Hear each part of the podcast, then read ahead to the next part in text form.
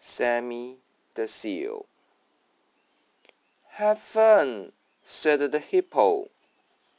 Come back soon, said the giraffe. Sammy walked and walked and walked. He did not know what to look at first.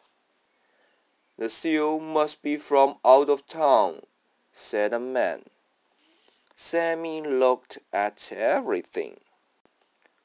What street is this? said a man.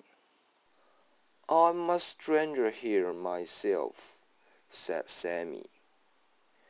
I guess it is feeding time here too, said Sammy. That is a lovely fur coat, said the lady. Where did you get it? I was born with it, said Sammy.